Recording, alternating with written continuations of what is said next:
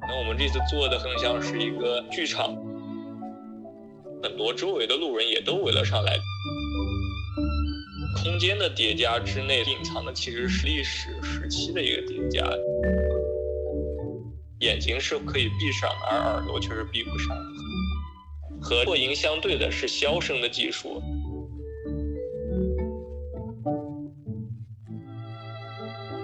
各位好，欢迎来到新一期的晨记播客。本期节目呢，我们会继续关于南京四方美术馆地形学这个专题。我们也很荣幸的请到了《寻音记》这场活动的嘉宾之一王彦俊。彦俊兄，您可以先做一个自我介绍。大家好，我叫王彦军，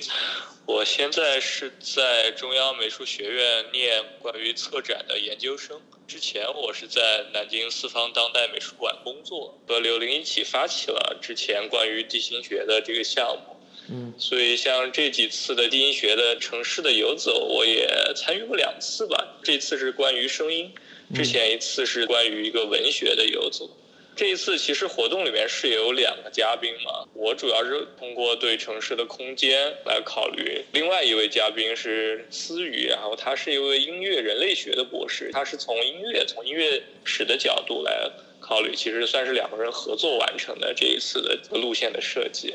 思雨的话，他是从音乐的一个历史的纵深感上去把地点跟它相关的一些音乐，包括跟南京这座城市相关的音乐，解释给我们来听。然后你的话就是从地理跟它声音本身的这个环境上来去做相关的一个解读。因为《群音记》的话，从四方美术馆它介绍来说，现在正好它是在做电之离调的展览，那个展览其实很大一部分的内容都是跟声音相关的，所以说，呃，你们正好是在这个展览期间来做这么一期跟声音有关的城市漫步，对吗？对，虽然那个展览其实我还没有去看过，但是据我所知，它是有很多关于声音还有关于技术的一些更新的媒介有关的作品。我想问一下，就是说在这次漫步策划的时候，你对这次漫步肯定是有所预期的嘛？你当时的预期大概是什么样子的？其实我一开始预期的，我以为会像一个。常规的那种聆听旅行的方式，可能是在一个比较有限的范围空间之内，人数也比较少，但大家能够使用自己的设备或者习惯，就花更长的时间在一个空间里面进行聆听和声音的探索。本来没有想到会最后有那么多关于音乐，或者说我们要自己去准备一些声音去播放出来。原来你设想当中可能是说到明故宫这个场域，听它本身场所固有的，或者说那里的人带来的那些声音，是吗？对，可能更像是在一个比较有限的范围之内，然后大家花比较长的时间，主要用耳朵通过自己习惯的设备来放大这个声音的效果，然后来去挖掘和探索。这次走的那些地点，你有用这个方法去探索过一些地方吗？我其实不是一个很了解声音设备和录音技术的人。我虽然有很深的体会，但我可能还是用肉耳，是在我自己的行走的过程中，特别是像南京有很多城门、城墙废弃之后，它会成为一个公园。像这种声场，其实是我从小印象都特别深刻的。可能你刚靠近的时候，远远的能听见有人在。城门的门洞里面在吹萨克斯或者在吹笛子，回声会把它放得非常的悠长。可能他吹了一会儿，又接了一个电话，然后骂了一句脏话。在这个门的后面的广场上，有人健身，有人跳舞，就诸如此类的。它其实确实来源于我自己的很多的经验和记忆。还有一点我印象比较深刻的是在。东郊的一个会所，这个是你发现的吗？可以这么说，其实它是一直在那儿。有一次迷路了，那条路以前是没有路灯的，很黑，一直顺着走着，等于是特别意外的发现这里有了一个亮光的地方，然后发现是一个类似于茶社会所这样一个有点高端的地方，就是很像那种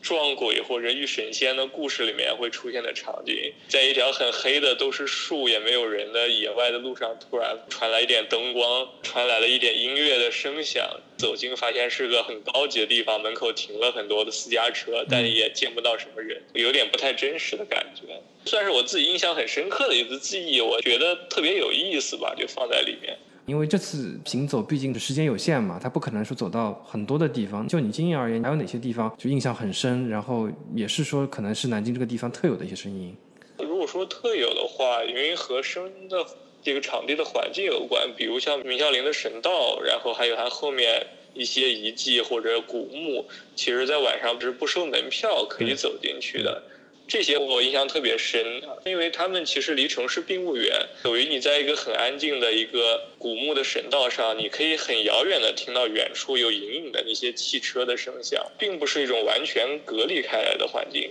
就像我们这次中路过的地方也是，就是它很多。这些很安静的古迹或者是公园和居民区，其实它是紧密的靠在一起的。然后我们穿过一个小门，我们突然又到了野外，完全自然的环境里面。在小门的另一边，就是城墙里面，其实就是很密集甚至有点破旧的居民区。我觉得最特别的不是在某一种声场上，而是在这种声场非常紧密的，他们是混合和叠加在一起的。像这次旅行，可能更像是一次对不同声场板块之间的一次穿越，而不是对于某一个声音环境里面的特别详尽的聆听。对，感觉就是用声音来感受这个空间它本身的一个。构造包括它现在空间的一个用途，就是我自己听我当时录的录音嘛，在明故宫那里，左声道是桃花扇这个声音，然后右声道的话就是当地广场舞的这个声音，那感觉非常明显。对，然后在因为还有一点不太一样，可能是它在空间的叠加之内隐藏的其实是一个历史时期的一个叠加，很多时候会突然出现一些好像这个城区里面不应该出现的声音环境的变化，是因为有很多是一些。以前留下来的遗迹，它是不可变动的，所以会使得城市里面突然出现一些好像利用率比较差的一些空间，就像那些城门也好、遗迹也好，或者是一些古建筑也好，这些地方到了晚上会突然变得非常的安静，周围可能又是很紧凑的一些闹市。对，这个可能跟南京这座城市的空间布局有很大的关系，因为它非常特殊，它又有长江又有山，包括它各个朝代的古迹特别多。有时候我会觉得它可能更像是一个地层的感觉，包括那些声音也是。其实它的空间背后是来自于不同的历史时期，所以就像地层一层一层的叠加在一起一样，好像我们听到声音也是，所有的声音层次它会叠加或者过渡，在某些地方会重合，有些地方也会突然的跳跃过去。但你印象里有跟南京声音相关的一些作品吗？我印象中。没有那么直接相关吧，很多的音乐作品里面，它会有田野录音的采样，而且如果说到音乐的话，也是因为就像南京很多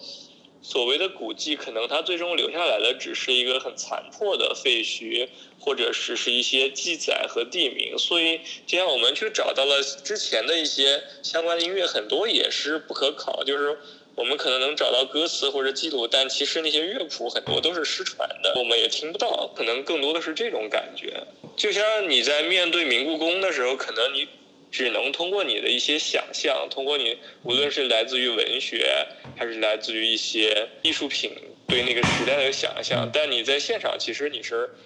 看不见那些东西的，你也是听不见真正的明故宫的那些声音，就是那个皇宫的声音，完全是无处去寻找的。如果说有机会再做一次跟声音相关的漫游，或者说跟城市相关的一个活动的话，就就你个人而言，如果说没有别的束缚的话，你会选择用什么样的一种方式来去做这么一次活动？我觉得，比如像五朝门公园这样的场地，如果能够有一个。大家人数比较少，有声音设备能够很细腻的花一段时间，可能从日落开始一直听到夜里面，就在一个很小范围内很细腻的探索，我觉得是一种非常让我感兴趣的一种方式吧。除此之外，我觉得有一些会特别吸引我的，比如在长江上以前的中山码头的渡船，然后到对面到浦口到南京北站这些。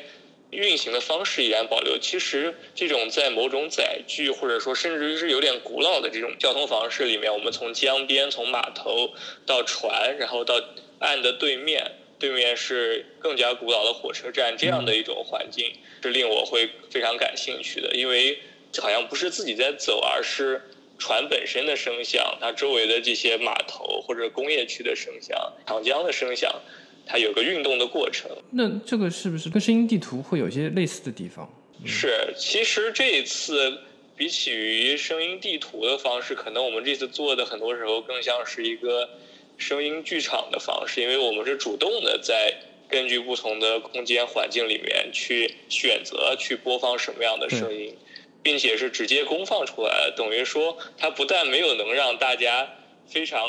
客观的、非常细腻的去聆听既有的声音，反而是自己主动来去播放一个声音。这个其实也是一件很有意思的事情。甚至于我自己把这一次视为某种意义上是一场游行，因为大家三十多个人一路在走过去，然后一路走一路用喇叭对外放出声音。甚至于有些是来自于历史的，有些是来自于艺术的，有些是来自于政治的。其实它反而更像是一种戏剧的活动的形式。这种根据特定的空间去播放相应的声音。有点像装置形态，我觉得也很有意思。不过它好像就不太像一个以聆听为主要方向的一种聆听的徒步了。但这样的活动可以把参与者的一个法门去打开嘛？就他能够知道，就是城市中除了你每天看到这些东西，还可以用耳朵去感受这个城市各个场所、这个空间当中的一些固有的或者是说历史上的一些声音。它会有这么一个，就会有个这么一个角度去切入这些东西。就这点还是挺好，因为确实。近几年来说，就机构层面很少有这样的机构来去做这样的一个就探索吧。对，因为之前其实我和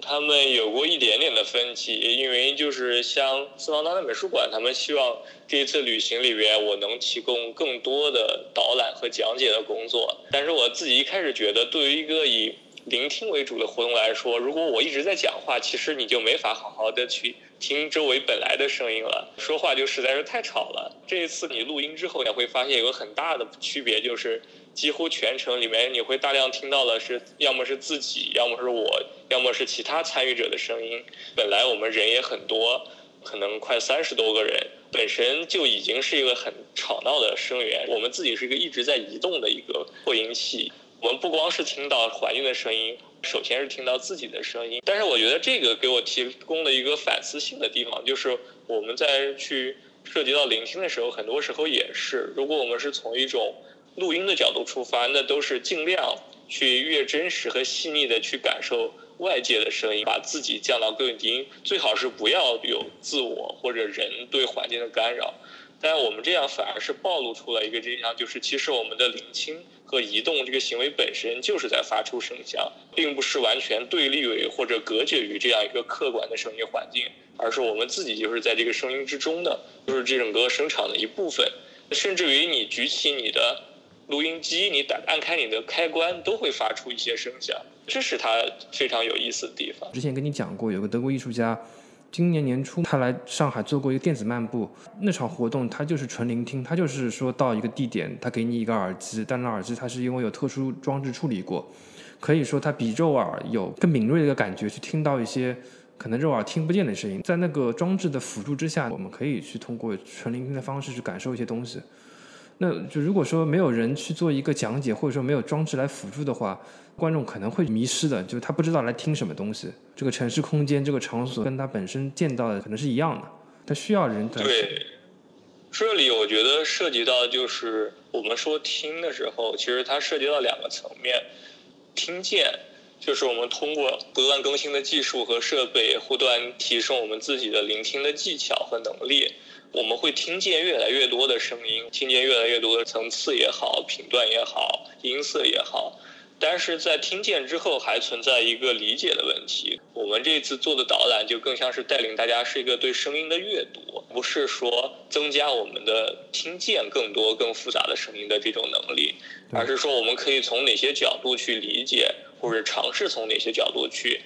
阅读我们听见的这些声音的素材。虽然也是立足于一个感受，但它不仅仅是一个纯身体的感官。我在整个环节的设置里面也是挺意外的一件事。其实我一开始没有想到会涉及到那么多对于声音也好，对技术，对我们身边的这种现代的机械和现代环境和社会和对声音带来的改变。后天发现说着说着，很多其实就都在说这个问题，因为。在城市里面，你不管在哪个场景里面，你首先听到其实就是那些电流的声音、汽车的声音，或者说各种广播的声音、电磁波的声音。我印象特别深的，像我们当时路过医院，本身我只是想要去让大家可以去听一听医院广场上的声音，因为这里有很多的人，他们有很多的情感和命运在这里汇聚，也会是有很多很激烈的反应。但我没有想到，当我在稍稍微提起广场上面扩音器在广场上的效果的时候，就自然而然的很多周围的路人也都围了上来听我讲话，等于说非常生动的向大家用自己的行动就证明了这样一件事情，这 是我在一开始设想中其实是没有太想到的。这次的活动很多时候像是一个导读的状态，其实也是广场赋予了这个声音特殊的一个功用吧，就是说在广场上声音，特别是大的声音，它可以有吸引人群的这么一个功能在。因为你之前也说过，在第二历史档案馆那里，当时你们播了两个领袖的声音嘛，就声音这个媒介，它跟文字不一样的一个点，就在于说可以通过这个声音来听到，呃人的一个情绪，就可以通过声音来解读。我觉得这是挺有意思的一件事。就当我们在体验过了广场上面的扩音器之后，我们再到第二历史档案馆门口，再去听见蒋介石的讲话、宋美龄的讲话的时候。这就变得非常好理解了，就是到底这种录音技术和无线电传播技术，它给我们带来的变化是什么？等于我们突然把整个世界都变成了你的广场，你的扩音器可以扩音到每个人的耳朵里面。对。然后再之后，我们又当我们再到呃五朝门，或者说在居民宫发现我们听不见那些声音的时候，你会发现和这个扩音相对的是消声的技术，是让。他们既可以让某些领袖的声音扩大，每个人听见，他又可以让有些声音永远的在历史中消失了，嗯，来消除。然后等于说，这个关于声音和它的政治上的作用和权力的关系，就很轻松的就在这个环境中里面被我们体验到了。对，声音它说到底也是一种自由的象征嘛，就是每个人其实都有这个权利去发声，但实际上生活当中它其实不是这样的，很多地方都会受到限制。我我是觉得就是。有两个原因吧，因为第一个，其实我们说到那个声音很多里面其实是语言。我们说所谓的声音里面，其实像音乐和语言是两个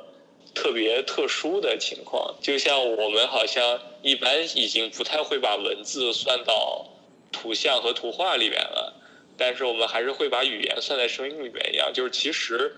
那种说话，还有扩音器或者传播，它传播的是一种语言。嗯，它不仅仅是一个声音的听觉层面上的它的权利，首先还是一个语言的权利，是个话语的问题。然后另外一个也是因为声音，它作为一个人类不是那么敏感的、那么低位的感官，其实如果没有人去扩音或者去阐释、去强调的时候，我们是没有那么容易去听出来的。即使是领袖讲的话，如果没有扩音器。它在一个杂乱的广场环境里面，其实你也听得见，但你是识别不出来的。这是我们和视觉的传播可能是不太一样的一个地方。所以说它可能更可控，并且它也因为这个技术的变革，使得它的这种传播的效果、复制的效果被反映的特别明显。之前也跟你交流过，就是我是寻音记之前临时抱佛脚看了王静的《声音与感受力》这本书，其实是王静的一一个人类学的一个观察。他当时从呃美国回来之后，就参与了很多国内的声音的现场，他也看了很多作品。他前面有一段比较理论化的一个阐述，提到了一句话，是说，呃，瓦格纳的《特里斯坦与伊索尔德》里面，他有一句话是叫“我听到了光”。呃，他对这句话的一个解释的话，就是对不可见的一个视觉对象，唯一的感知方式就是聆听。就说视觉式的思考和听觉式的思考其实是不太一样的。嗯，对，这也是我们这一次。把它放在晚上来进行的一个原因，因为视觉实在是太有力了。只有在那种黑暗中，或者说比较弱的环境里面，我们才有机会能够真的首先调动起自己的耳朵，而不是首先用眼睛去理解。引述一下王静的话啊，声音的感受力它是先于思考发生的，就是说，声音这个东西是身体自然的一个反射。啊，而且声音是不会被语言编码的，因为语言其实每个国家语言都不一样嘛。但声音，特别是噪音，可能不管它是哪个国家，感觉可能都是一样的。声音的感受力，它存在于我们本身人体的一个内在。嗯，对。而且你说到这儿，其实有个很有意思的地方，就是虽然说我们一般大可能大部分人，他对声音的那种辨认的灵敏度是远远不如眼睛的，但是眼睛是可以闭上，而耳朵却是闭不上。对，耳朵不停的要跟周围事物去做一个共振，这个也可能就是通过这个声音，人需要跟周围的环境，包括公共要去连接在一起。就不管他是在哪个环境当中，不管他是有没有戴降噪耳，其实是避免不了这个事情。他只能说尽量减弱，但是完全没有把这个影响降低到零这样子。像我这次比较遗憾的，就是因为我们的参与者都不是太有那种技术背景，不管是对于声音的技术，还是对于一些城市建设的技术。其实我自己是有一些特别好奇的，因为你真的会在城市里面听到很多的声响，你不知道它是在什么原理和什么机制下产生的，但你又不知道什么地方你总是可以去听见，可能它是来自于管道，可能是来自于变压器。可能是非常基础的一些城市设施不带来的声响，所以我有机会的话，我也特别想要能够有人能为我们带来一个这个层面的导览。可能它不是来自于一个文化，而是来自于一些特别基础，但是大家一般人又不太去明白的这些角度。就还是我想提，就是刚刚我跟你提到的那个德国艺术家的那个电子漫步，呃，他那个电子漫步的话，他选择的那个区域其实也很有意思，因为他是当时给我们。一个人发一个耳机嘛，然后给到我们一小时时间，随便你走哪里去，然后就一小时之内把耳机还给他就可以。然后那片区域的话，又是上海一个比较特殊的区域吧，就是那边既有那些上世纪五六十年代的一个居民区，然后再走个大概三四百米，又是陆家嘴金融中心，然后再往前走大概近一公里不到的地方吧，其实就是接近于滨江这个地方了。然后我去那天正好是上海。一九年，它的一个第一个下雪天，所以那天我要躲雪嘛，我不得不走进那边的一个医院，可能就是类似于像南京的军区医院一样，就规模也很大的一个医院。那时候我正好路过那 CT，包括 X 光放射科，然后因为放射科其实印象里我们都是知道，就它对人体是有害的嘛，就是一般来说你不去做检查的话，就尽量会避开那些地方。但是我戴着那个耳机走过去的话，我是能够听到就是特别响的一种声音。感觉就是说，他会把那些通过视觉或者通过触觉感受不到的那些呃有害的射线，通过听觉的方式来给到我们一个呈现，这是我觉得很神奇的一点。因为可能之前的参与者都是天气比较好，他们可能去听一些商场当中的广播声啊，或者说就是在滨江的一些啊自然声音。但是我走进那个医院去躲雪，那我可能听到了应该说是电离或者电磁的一个辐射的声音吧，也是蛮神奇的一种体验。嗯，对，因为。可能大家的视觉本身是接近的，但是通过这些成型的设备，其实我们会发现很多之前我们可能去忽视或者说不容易发现的省市里面的一些，不管是机制上面的，还是它在一个很物理层面上的设置，嗯，会发现很多可能以前没有注意到的地方。带来一些对理解城市的线索吧，但是我不知道，像上次你参与之后，大家听了之后，你们有没有更多的人去分享，或者有没有人去尝试过去探索和理解一下？就是除了我感觉我听见这个声音非常的惊讶、神奇之外，那么这个令我惊讶的声音到底是什么？它为什么会令我惊讶？我那次因为知道听到的这个噪音的一个声源，可能就是那个 CT 机或者 X 光的机器。但是具体的原理，有可能我的教育背景来说没法去做更深入的分析。但是我们有别的一些呃参与者，他们当时是到了商场里面，会听到很多的一些广播的声音。因为广播的声音，因为可以听到具体的语言嘛，所以说他们就知道，就这个他们可以通过这个语言来去判断出来这个广播大概是从哪个呃机构或者说哪个公司发出来的，他们是可以通过来判断。但是这些广播声。没有特制的耳机，那可能是我们通过热耳是完全接收不到的。那可能有点像就是以前那种，人家通过短波收音机来收听像美国之音啊这种感觉。那其实也是一种就是额外的一些信源的获得吧，就是有点这样的感觉。其实它就是类似于像红外望远镜这样的性。对。还有就是国内很多艺术家，包括像严俊，因为严俊他也在上海录过一个。叫裘江路的一个专辑嘛，因为裘江路本身就是它是上海的一条有很多元素交织在一起的一个街区，既有像音像店这样的一个卖场，然后有很多这种呃卖旧货的，就它特别还是一个被偷盗的自行车销赃的一个地点。然后严俊在那个时候要参加一个艺术展，录了很多当地后江路的一些田野录音，然后那个专辑我也听了，其实就是一段段采样，然后放出来。嗯你觉得像这样的一个？呃，听野录音就是对于听众会有启发吗？我觉得会有啊。这样的作品，其实在我看来和音乐或者说是文学其实没有什么区别。其实它就像电影一样嘛，只不过电影是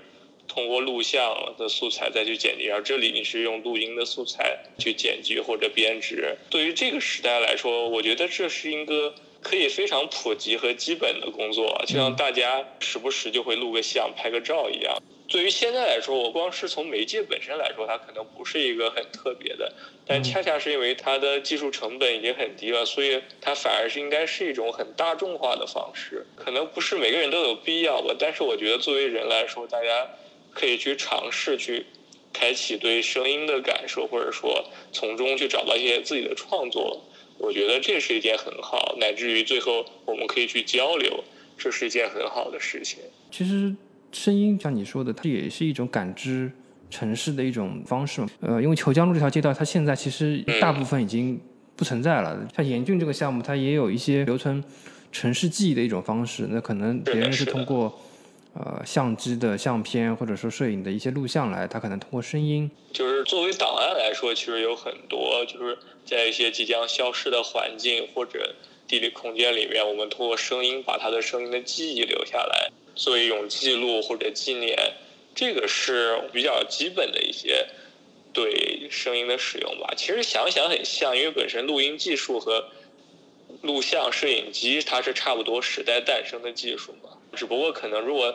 它是像电影，它包含了视频的话，我们可能在一般的文化里面会把它当做一种更有审美价值或者更像艺术的一种形态来看待而已。对。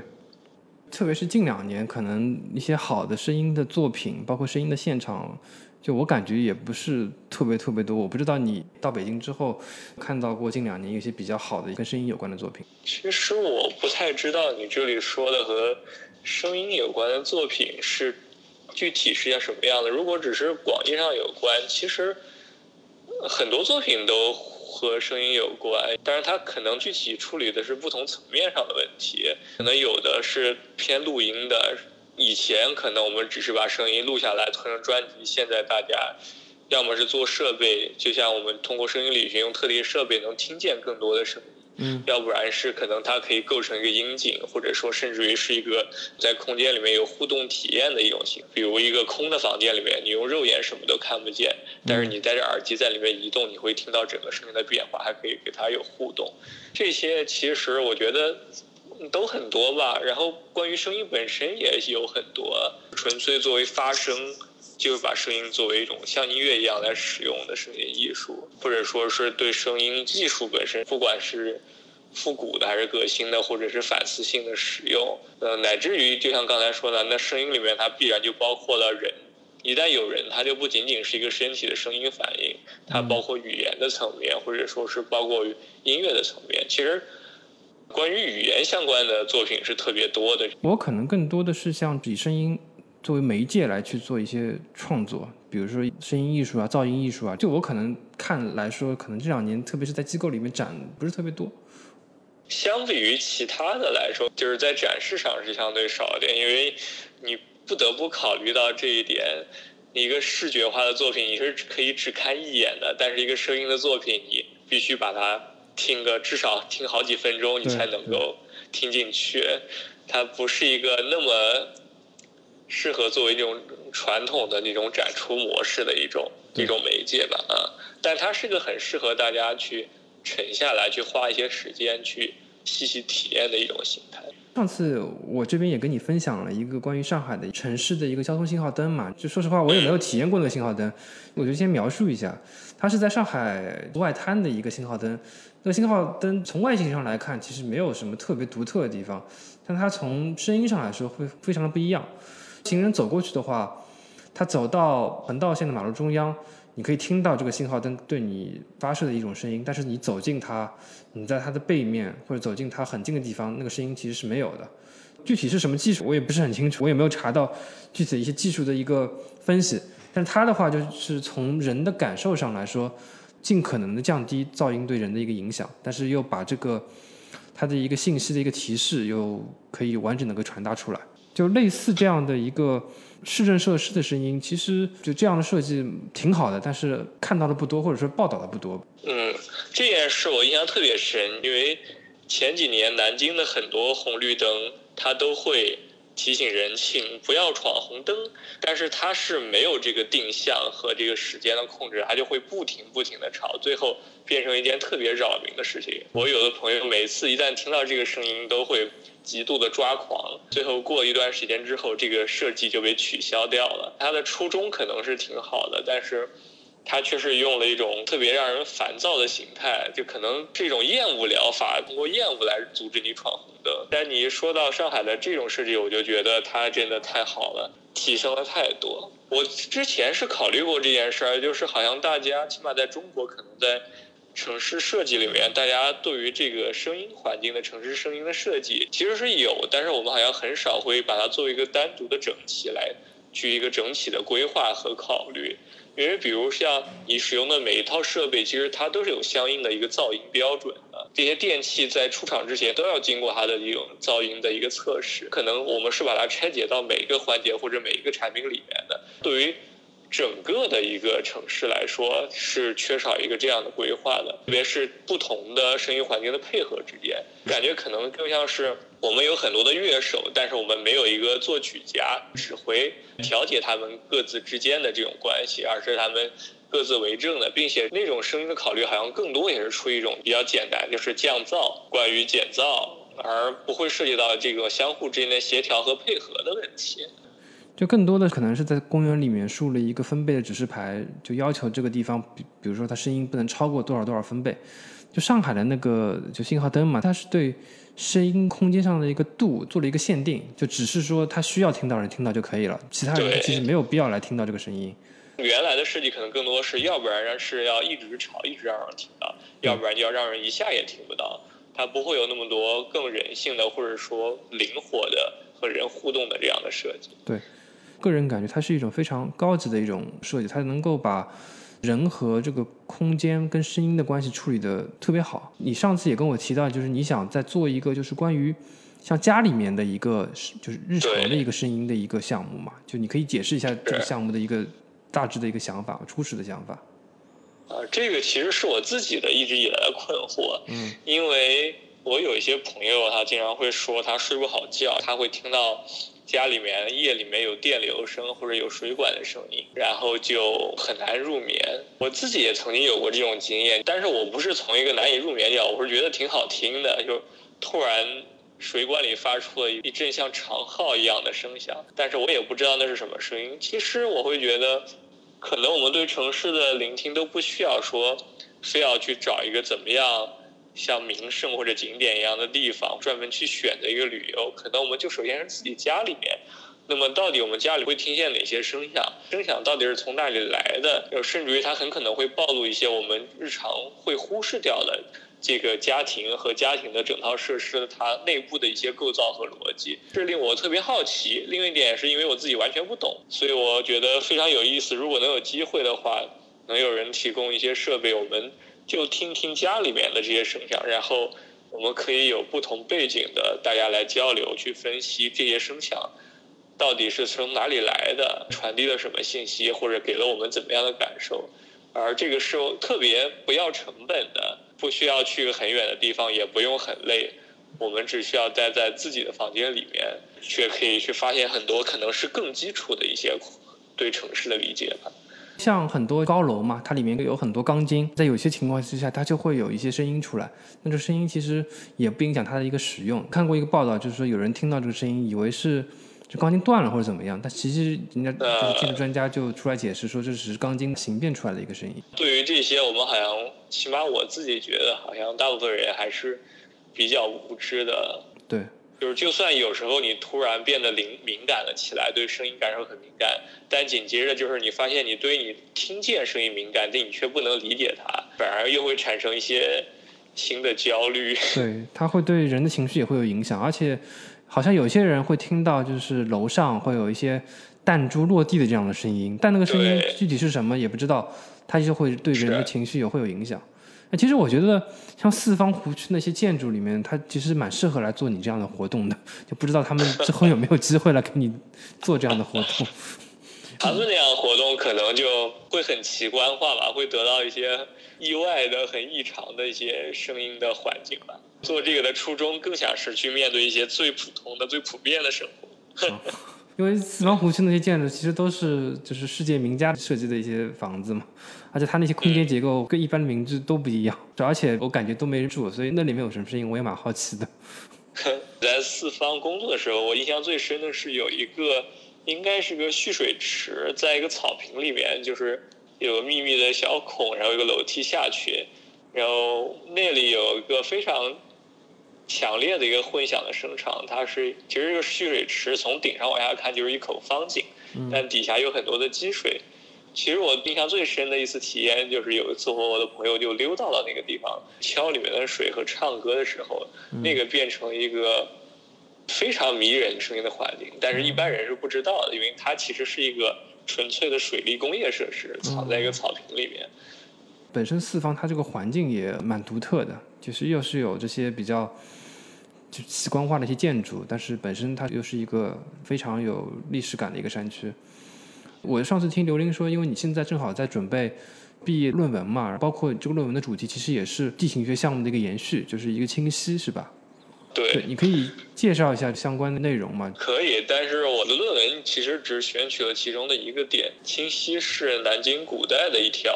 很重要的河流，它是在三国东吴的时候因为建都，然后就是经过开凿变成一条重要的河。嗯，但这条河从唐代之后日渐的就枯竭了，等到明朝的时候，几乎它的上游的水就完全断了，它只剩下一小节。这条河我们在今天，它甚至于连这个名字都没有了，留下这小节成为了秦淮河的一部分。分也没有太多人还记得它，但是因为它是在南北朝魏晋时期的重要河流，所以它作为一个文学的意象被保留了下来。它被寄托了很多的想法，然后成为一个文学意象或者一个历史概念被反复提及。反而在现实中，很多人都找不到这个地方，就不太了解它。同时，它又有一个和它相关的一个，应该说是个神话，或者说一个民间信仰，就是在。南北朝时期，这一条河有一个河神叫清溪小姑，她是一个女神，然后她是一个寂寞的女神，所以这个故事就是一个从最早的原始版本，从她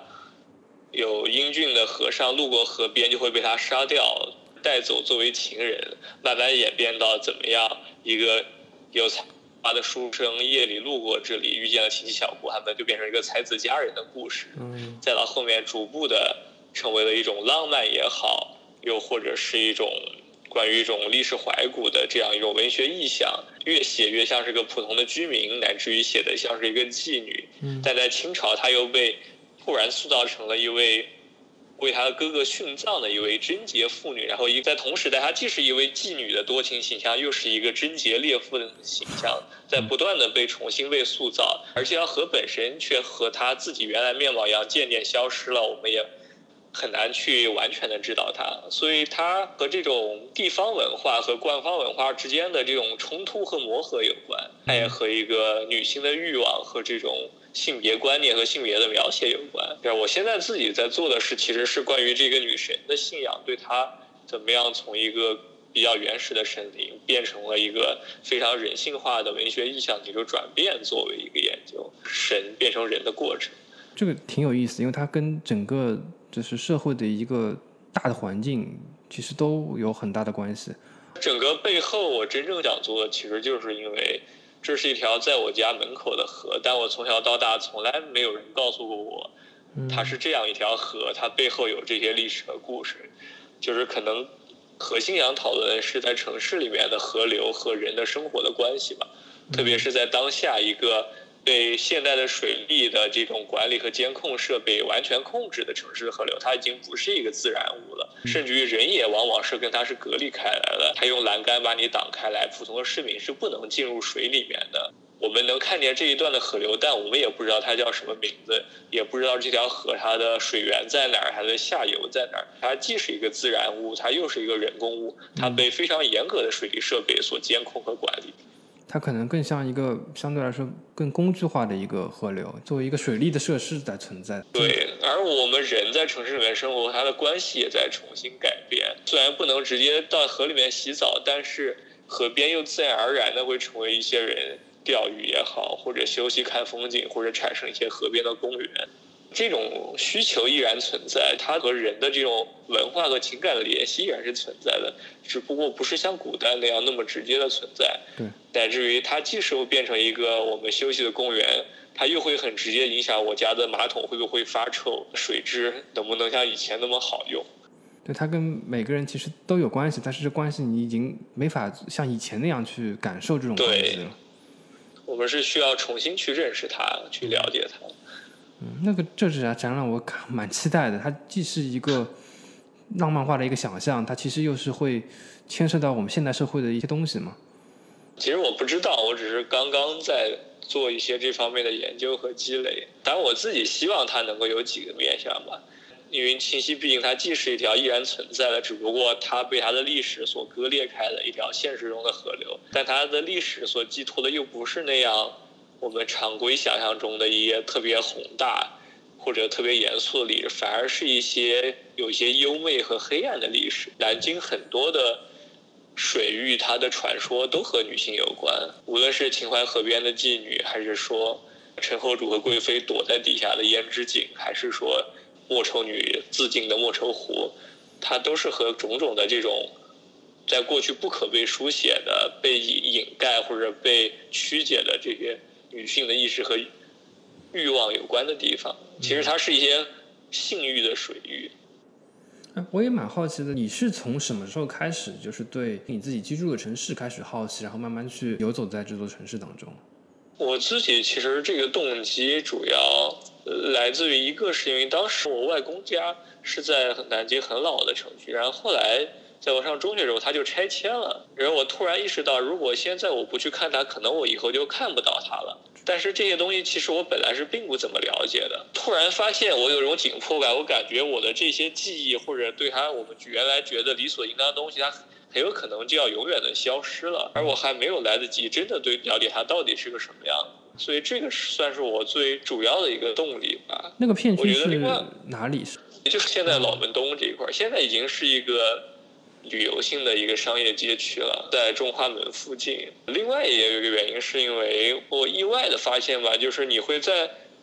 很多的你在学习里面，你会在很多的古诗里面会听到和南京有关的东西，但你会发现这些东西你都没有见过。对，然后后来我就会去想，这是为什么？就想去找一找，然后往往找到最后，你只能找到的是一个地名。它可能唯一能够保留当时的这些信息的，只有地名保留了。就有些地方会有实物，但大部分都没了，就很少，大部分都没有，或者只是一些很很小的一些残留的遗迹。嗯，这是一个南京比较有特点的，就是可能像南京或者西安这样的城市，或者洛阳，你就会面对到的一点是。大多你对它的理解其实是个文学史的理解，因为这座城市像金陵或者长安，它本身就是一个文学的意象，而这些真正的遗迹本身，好像往往它经历过那么长漫长的这种战乱和岁月，却反而是不可见了。就这座整座城市本身就好像是一个有特殊意味的一个文学的意象一样。然而我自己生活在其中，我又会很反感这种感觉，就是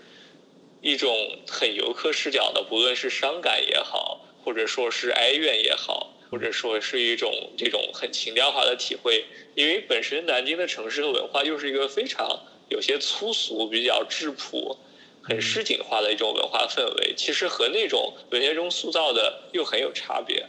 从吃的能够感受出来，因为吃的东西跟。那些诗文当中的南京，的感觉完全就搭配不起来嘛。因为南京其实有方言就更是了，对啊，他的方言就更是这样。所以说，就是通过你高中时候的这么一个转变嘛，包括之后开始跟刘玲一起来做这个地形学的一个项目。对，正好是在美术馆工作，然后有了一个机会，就是你可以获得一些帮助和支持，然后可以很合法的去把这件事儿。认真的去做起来。像我们当时地心学工作之前，我们选择了几个想要去做的方向。首先是关于南京的陵墓，这是后来我们做成了第一次展览“麒麟铺”。嗯，因为南京有非常非常多的不同时代的墓，有的是。真实找到的，有的是只有记载不知道在哪儿的，还有的是挖出来然后不知道是谁的。最有代表性的就是那些巨大的南朝的石刻，嗯，那些麒麟和辟邪。对，而且都是在一些很奇怪的地方，小学里啊，电油厂里啊。对，因为城市化的发展使得本来是特别郊野的地方，后来也会变成了各种不同的区域，区域入区也好，工业区也好。比如像南京边上的丹阳那些麒麟，就依然还是在田野里面，还是大家可能在一百年前看到的样子，而南京就全都变了。而第二次做的就是在美术馆后面那座山嘛，就是老山，因为这是南京最大的一座山。但是它一直是被大家所忽视的一座山，甚至于你找不到一本书是专门写老山的，就是因为在两省交界的地方。对，大家对它就是一种很遥远、很荒野的想象，而我们又正好在这里上班，这座山离我们这么近，总是会影响到我们正常的上班的作息和工作。嗯，不如我们就来了解一下它吧。嗯，这跟四方当时的一个处境也有点像，因为它距离江浙沪，包括距离南京都有有一段距离。这个感觉也和我后来想要去了解清晰有点像，因为它是你每天面对的东西，但你发现你真的不理解它。家门口的山和家门口的河。比如说我在上海生活了大概有接近三十年，但其实我对上海，你说我多了解，我也不了解。特别对有些 市郊的地方，我可能有一篇新闻或有篇文章。它发出来之后，我我完全是像看一个国外的地方一样去了解这个地方。是是，像南京的话，你自己现在会对哪些地方会比较感兴趣？嗯，我自己非常感兴趣的就是清溪这一条，以及清溪它会连接到好几块儿，它的上游，它的源头是在紫金山一带，嗯，然后它的下游是和秦淮河交汇的这一带，我与它延伸开来，其实就是一个。关于古代一些民间信仰的部分，这也是我之前会比较好奇的地方。在近现代的地方，比如刚才说过的渡口，就是长江两岸这一块，因为它是在因为有了长江大桥之后，这里就衰落了，大家就不需要坐船来渡江了。但是这里保留特别多近代以来，特别是早期现代化的一些遗迹，包括一些。清末的码头和洋行，处于一种非常破败的环境，这是令我很感兴趣的。嗯，还有一个是在南京的江北的北部有块区域，当时是个区叫大厂工厂的厂，现在已经被兼并了。这个区域全部是早期的化工业基地，到现在也是，就是石化企业和那种钢铁企业。然后它现在还保留了像之前那种集体经济时期那种特别庞大的厂区，以及和厂区配套的城镇和生活区。我曾经当时是为了去找一座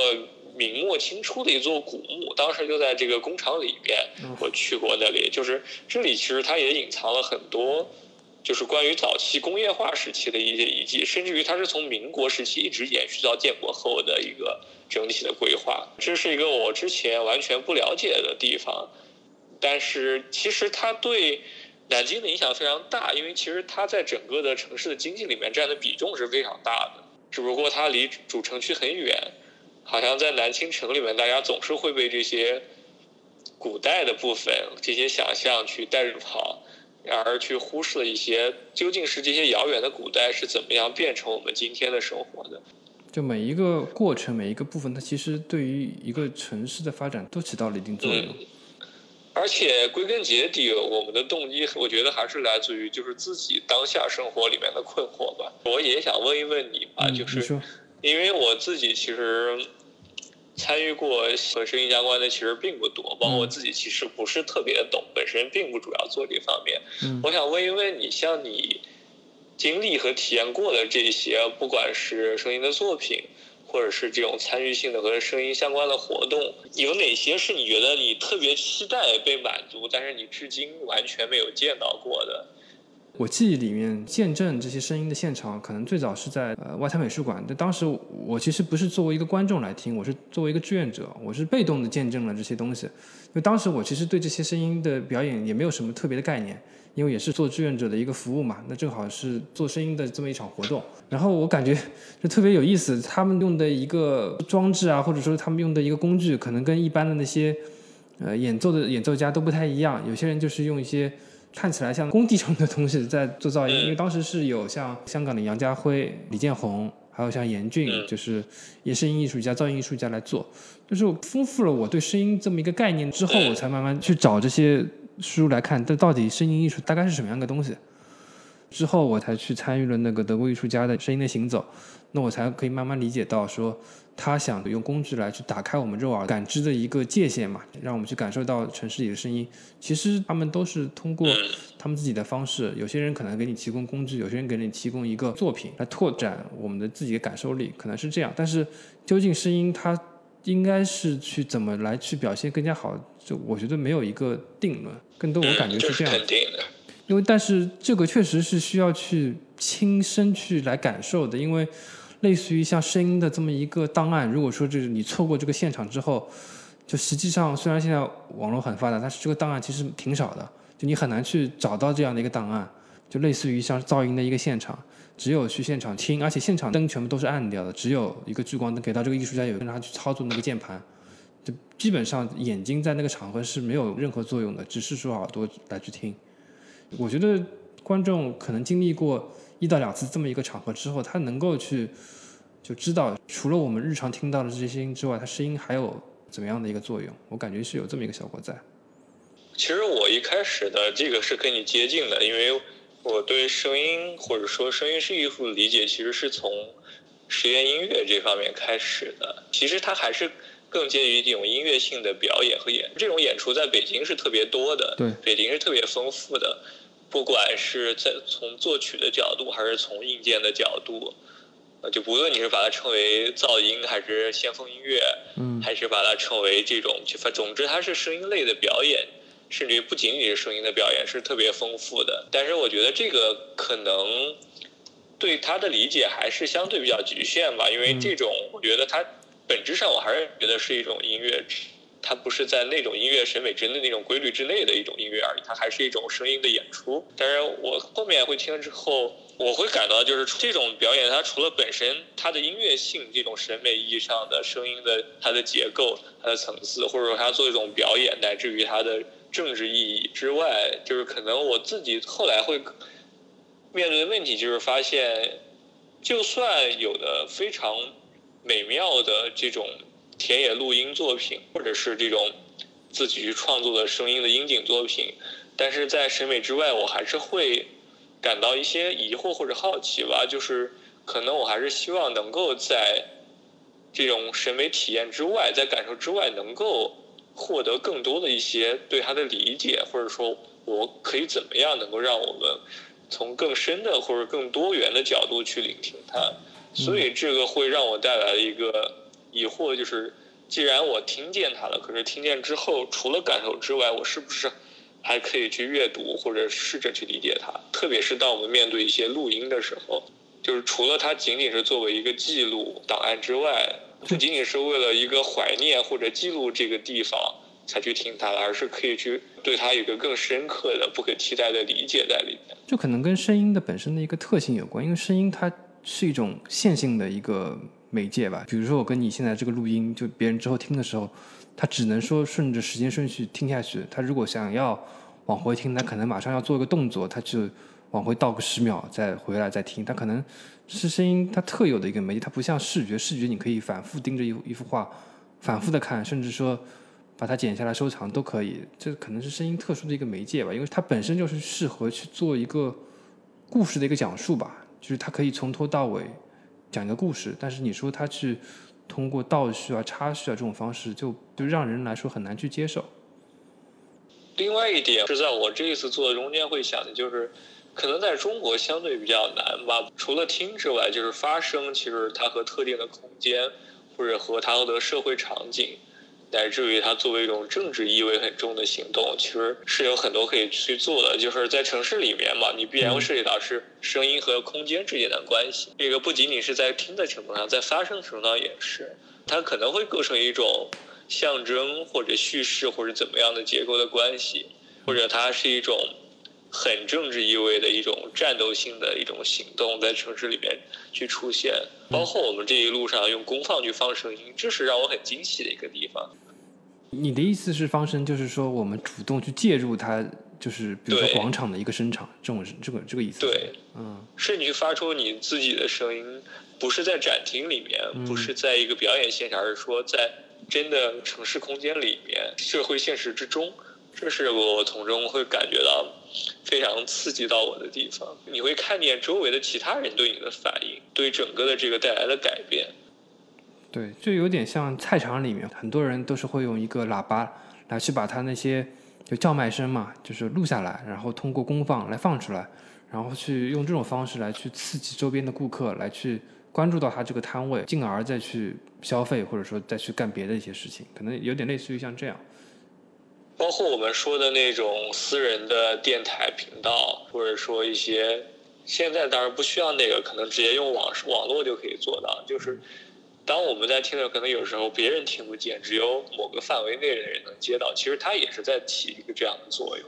就现在用电磁波这种形式来去播放电台还有，就上海之前还有被抓到过几个播黄色这种黄黄色药品广告的电台，也有它放在那些比较高楼的天台上，它来放，然后就是可能相关的一些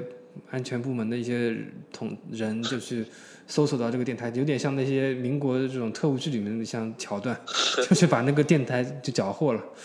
有点像。就现在还有，就有些人可能是因为出于这种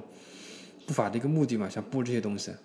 其实它的背后是个很重要的点，就是在一个技术越来越权威化和垄断化的时代里面，如何能够自己掌握或者发明新的技术，如何你可以形成一个在这种整个社会体制之外。甚至于可能是一种替代性或者是一种自制性的基础设施和基础技术的能力，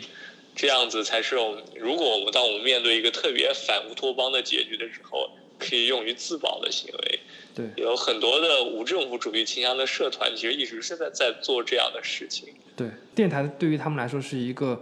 可能是不多的一个发声的工具嘛，因为现在你说去撒传单啊之类的，这难度很大，非常大。就网上写文章啊之类的，其实被监控的也非常厉害。但是电台它可能对还提供了这么一种可能性给他们，是一种更原始的技术，嗯所以会提供的，或者说是一种更底层的技术。我觉得这些实践是特别有价值的，无论它是在声音上还是在其他的领域。嗯，你平时会听不管是广播电台还是说这种网络电台的节目吗？我是不怎么听的，我很少听。嗯。我能选择看文字，还是会选择看文字，因为听声音太要时间了。但听声音它有一个好，就是声音可以作为伴随性的一种存在嘛，你可以同时做一些别的一些可能不太费脑子的一个事情，然后用脑子来接受。啊，对，这个是可以的，但是可能听一听录音或者听一听那个音乐还行，如果是听说话内容，我会觉得我经常是分不过神来。对，它声音有这个特点，它因为就是比较比较现实，它必须要。因因为如果是一个谈话节目，它一直是人的语言在说信息的话，其实我是不太行的。但我又有时候又会很焦虑，因为我不知道如果快进的话要快进到哪儿。嗯，对，这个可能就是要靠后面的剪辑。如果是影像的话，大概可以一目了然，可以来回拖动进度条，你是能猜出来我大概要。跳到哪儿去？但如果是音频的话，其实你是做不到的。所以我自己其实是很少听电台。但音频现在就是有些软件可以做到，上传者他去分好相关的段落，给到呃听众有一个提示，那个听众相对来说收听的体验会更好一点。就现在软件可以做到这一点。那今天我们就到这边吧，感谢你的时间。好的，好的。在节目录完之后，王彦俊又给我发来微信说，他漏了一个在南京他特别喜欢聆听的一个地方，那个地方是长江大桥南桥头堡下面的大桥公园，头顶飞驰的列车，身边舞动的人群，远处的江声，一出公园大门又是拆迁后寂静破败的区域，从中山码头的沿江可以一路走到大桥公园，坐公交去大桥公园一般也是个昏沉漫长的过程。真是开往道路尽头的感觉。本期节目是关于四方当代美术馆地形学系列的第二期节目，在随后的节目当中，我们还会有两期关于四方地形学的项目，我们会分别对四方当代美术馆策展人刘林做一个访谈，由他来谈地形学的一个缘起，包括地形学的一个番外，敬请期待。也欢迎各位听众在微博、微信关注“晨记播客”，可以在上面与我们互动。